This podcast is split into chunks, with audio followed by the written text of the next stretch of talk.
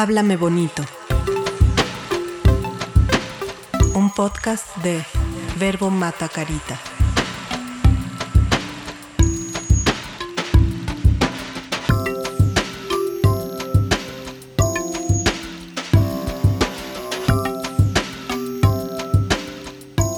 Hola, ¿qué tal a los que nos están escuchando? Me presento, soy la, la productora del curso online de Háblame Bonito que estuvimos rodando los días pasados con Marijo de Tal.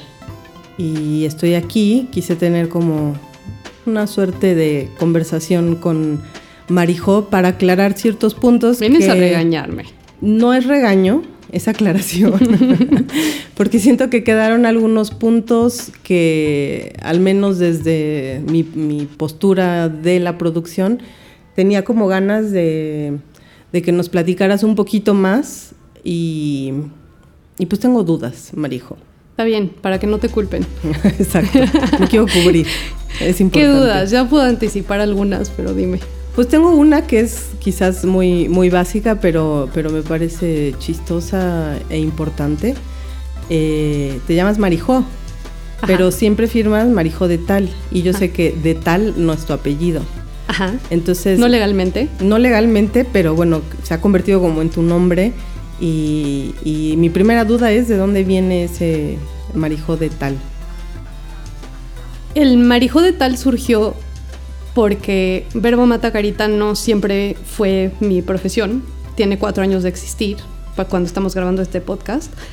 Y cuando lo fundé, me entendí que uno de los pilares para que funcionara el hablar en público de manera encantadora era ser memorable. Y para ser memorable necesitas construir un personaje que los demás puedan recordar. Entonces, más allá de cualquier ocurrencia que pudiera tener yo ante el público mi disposición para romper ciertos esquemas y sorprender, porque al principio me tocaba eso, eh, tengo un apellido súper común. O sea, si abres un directorio telefónico de este país, hay muchísimas María José con mi apellido. Entonces, ahí yo dije, y además hay, hay veces que en otros países o en este mismo país alguien de un servicio telefónico me dice, buenas tardes, señorita María. Entonces ni siquiera soy María José, soy María. Y María más un apellido súper común, pues sueno como una cualquiera. Entonces, cuando ya esto se iba a volver público, dije, pues si soy una cualquiera, y a todo el mundo se le va a olvidar mi nombre, voy a ser la cualquiera. ¿Quién es el cualquiera por excelencia? Fulanito de tal. Oh. Entonces, tal cual sirve para romper el hielo en varias conferencias cuando digo, soy María José de tal, pariente de fulanito, pero no me gusta moverme por influencias. y entonces, ve, tú ya llegaste cuestionándome, pero sí causa cierta risa en algunos, hay ocasiones en que el chiste no cae, porque el humor es de lo más difícil de construir, pero al menos les da un cierto aviso y deja la duda de si, si es mi nombre o no es mi nombre. Y el enigma siempre eh, genera curiosidad para que te sigan escuchando.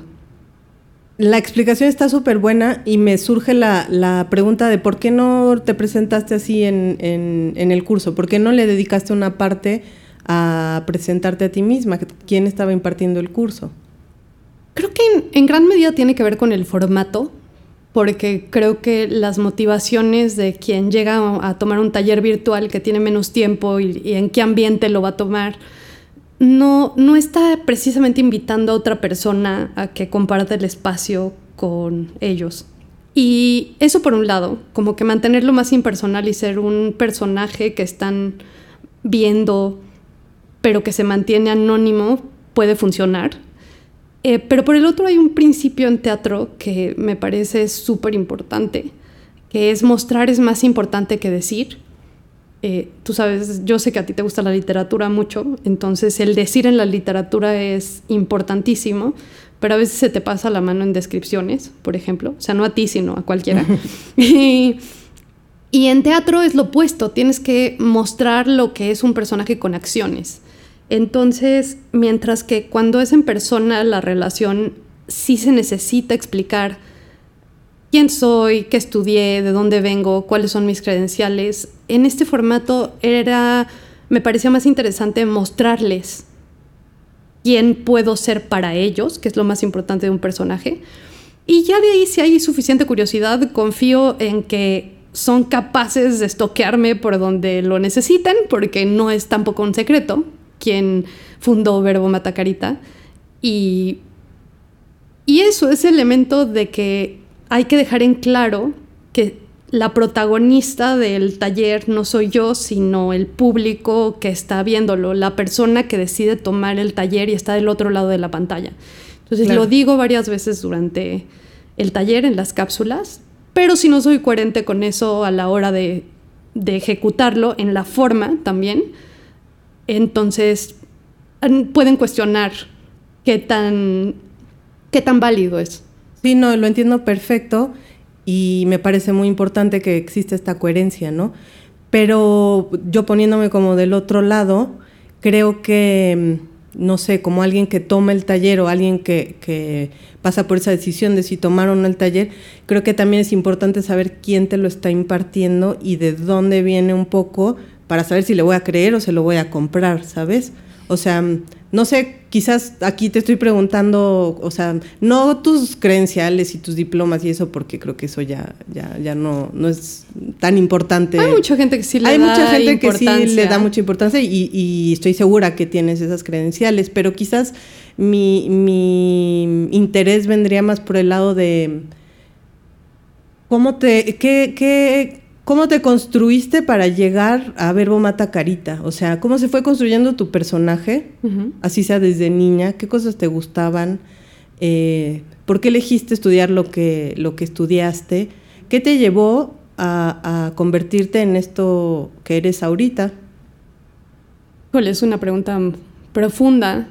Hace unos días estaba en una reunión y en que presenté la descripción de un cóctel y una de mis interlocutoras es una artista desde hace muchos años y ahorita está curando el evento en el que vamos a servir ese cóctel.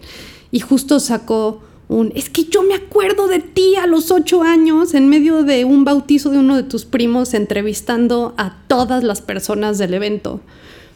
Pues vengo de una familia en, en que lidiar con los medios de comunicación, más desde un punto de vista analítico que, que producido ser los artistas, eh, era parte del juego.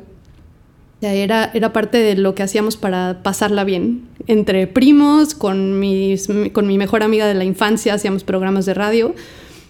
Pero mucho tiempo no lo toqué, lo usaba en la vida cotidiana porque siempre este, este ánimo de provocar reacciones inesperadas en los demás, eh, creo que lo aprendí de familia. Me enseñaron a, a siempre acudir a siempre acudir con un recepcionista que fuera de sexo opuesto. Se estaban dando por sentado que la cuestión era heterosexual, ¿no? Ahora ya tenemos otra visión.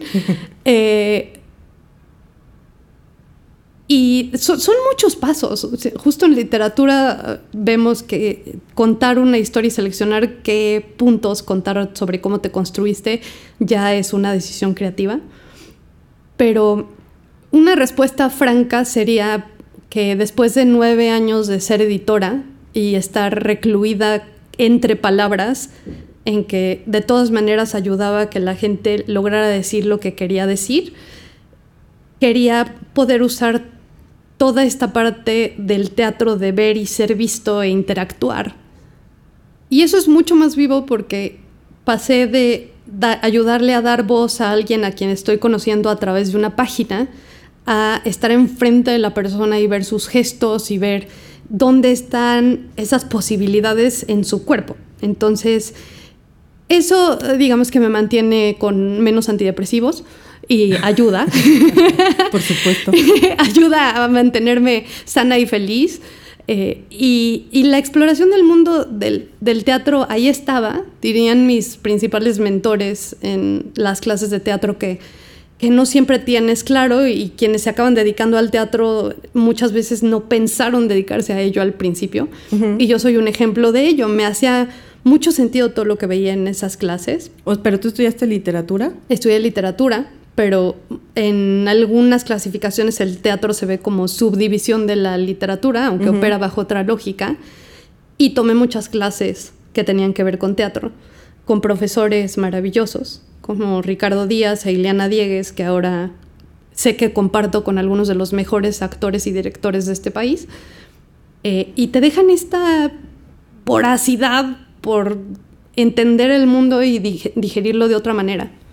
Entonces, vino en un momento de, cambio, de que quería construir otro personaje para tener otro tipo de vida profesional y completamente en respuesta también a una necesidad que veía en el mercado, que primero la vi en gente cercana, pero también la empecé a leer en otros en otras personas y el mundo godín, la imposición de vivir en un cubículo gris con toppers y una sola manera de actuar, siempre me ha dado repele. Eh, ¿Por qué? Pues mi terapeuta se los podría explicar mejor.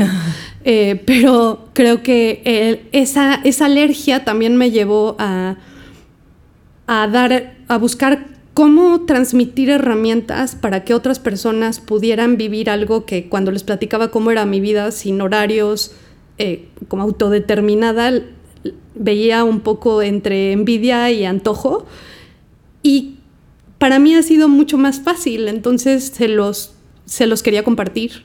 Entonces fue cómo puedo compartir, cómo puedo convertir eso que para mí ha sido normal en un camino para quienes consideran que lo normal es estar en esa cotidianeidad que a mí me parece aburrida.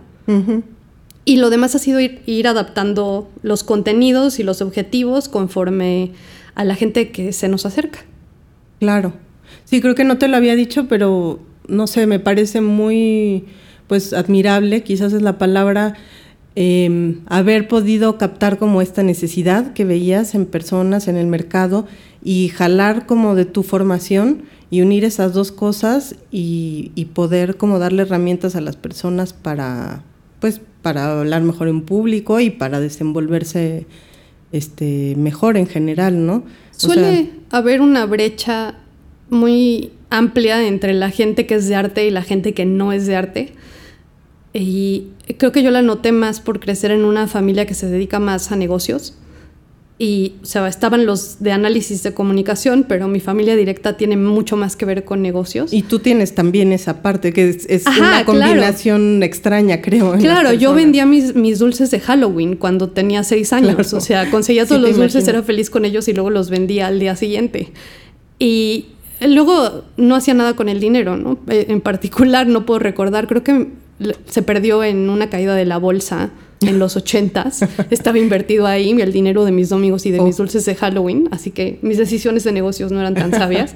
Em, pero, pero creo que hace, hace mucha falta, y no lo digo solo a través de Verbo, sino en otros ámbitos, construir estos puentes que en México y otros países de Latinoamérica hacen falta entre las diferentes industrias que han y la gente que se siente como que no tienen, deja tú algo artístico, sino algo creativo y la gente que sí estamos más conectados con ese mundo. Aparte son dos mundos que, pues, que van ligados y deberían ir ligados. O sea, yo que vengo más como de la parte creativa, como que nadie te enseña a, pues a buscar recursos, o sea, como a creértela que eh, haciendo algo creativo también puedes ganar dinero y que deberías ganar dinero y cobrar bien por lo que haces.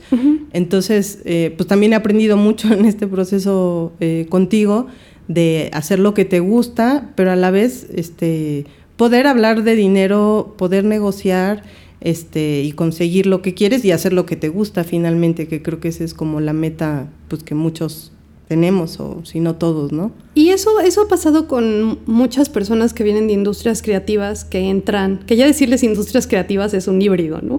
Pero que entran al taller y de pronto no saben cómo están muy clavados en este idealismo del arte puro y, y responden a un estereotipo también que se nos ha impuesto como de que por estar ligado al arte no tienes disciplina ni puedes dar resultados. Exacto. Y está cambiando, pero pero se mantiene un poco eso. Y decirles que alguien les diga específicamente puedes ser más cínico y puedes lo que tú estás haciendo también tiene un valor para otro tipo de personas, ayuda ayuda. Y, y curiosamente donde yo lo vi fue justo en un ambiente empresarial, en un Startup Weekend, que en 54 horas tienes que diseñar una idea de negocio, ver si es viable, ajustarla y presentarla. Y durante 48 de esas 54 horas yo me pregunté qué diablos estaba haciendo ahí, eh, porque no tenía idea de que iba a hacer esto después. Pero a la hora en que llegó el pitch fue justo cuando vi que había grandes ideas entre los diferentes participantes, pero se perdían a la hora de presentar. Y ahí te diste cuenta como que... Fue que uno de los momentos que como ya... Un destello de, de conciencia. Exacto, que viendo hacia atrás digo, sí, ese fue uno de los momentos decisivos para ver que había gente que se podía beneficiar con esto. Ya de eso, a lograr que más gente creyera en ello y diera el salto de fe de voy a apostar por algo que tiene que ver con artes y no con fórmulas de psicología para hablar en público. Eso fue un trabajo arduo, pero cuatro años después, ya con la cantidad de encantadores graduados, nos podemos dar ciertos lujos como no presentarnos. Ya. Oye, Marijo, de tal. este, me encanta decir. Ya estuve de en cansa esto. sí. Eh, ¿Cuánto lleva este verbo mata carita? Cuatro años. Cuatro años. Y recién ahora, o sea, en estos cuatro años empezaste el taller Háblame Bonito, porque creo que tienen distintos, han tenido distintos tipos de talleres. ¿o? Sí, sí, pero este es Eh, definitivamente es- nuestro taller estrella. Ok. Lleva los cuatro años. Con este empezamos y con este seguimos avanzando, como- aunque haya otros. De los favoritos.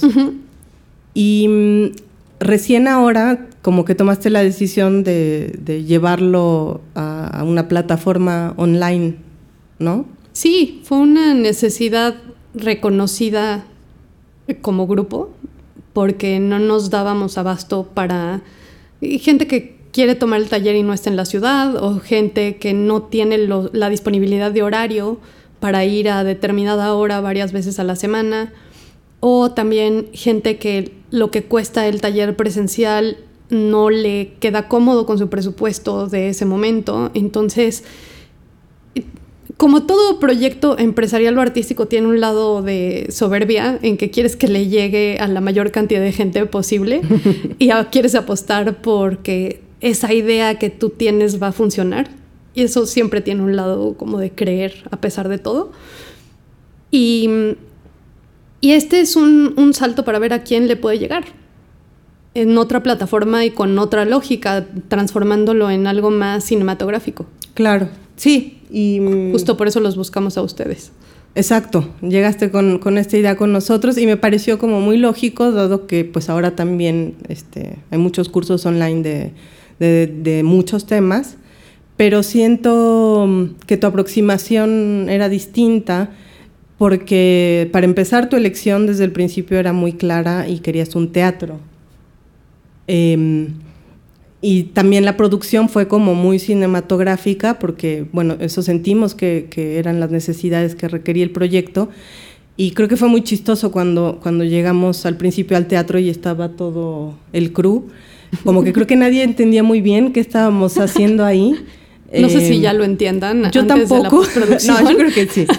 Sí, sí, sí, porque pues ya como que de algún modo atravesaron el, el taller todos, ¿no? Lo atravesamos. Pero, pero te quería preguntar por, por, o sea, tú tenías ya clara, claro lo que querías ver. ¿Por qué esta elección entre lo cinematográfico y lo teatral? De nuevo, creo que tiene que ver con coherencia. Eh, muchas de las decisiones de qué se va a ver, yo apenas si me lo puedo imaginar y le atribuyo más bien el resultado y la ideación de ese resultado al gran equipo que ustedes armaron, que fue concibiendo cómo convertirlo en algo que nosotros no sabemos manejar, que es esta imagen cinematográfica. Pero justo la petición era que no fuera, a veces tienes que empezar de lo que no quieres que sea algo, que no fuera un curso más en que tienes a una persona hablando a cuadro en la misma posición, con el mismo tono de voz durante dos horas, con el mismo escenario. Entonces, porque esa falta de dinamismo equivaldría al tipo de presentaciones que criticamos y queremos erradicar. Claro. Entonces, y es, era una manera de cómo podemos jalar también en lo formal todo lo que pueden aportar las artes y en este caso el cine para transmitir el nivel creativo que buscamos en, en este taller. Y ahí creo que quien sea o haya sido un estudiante exigente lo entenderá. ¿no? No siempre, creo que desde muy chica entendía que ningún maestro merecía mi atención a menos de que hiciera las cosas bien. Y en este caso fue un, el resultado de decir hay que esmerarnos al máximo y darles lo mejor posible de todo lo que vemos que existe y podemos imaginar para que su experiencia de aprendizaje sea tan interesante como si fueran al taller en vivo.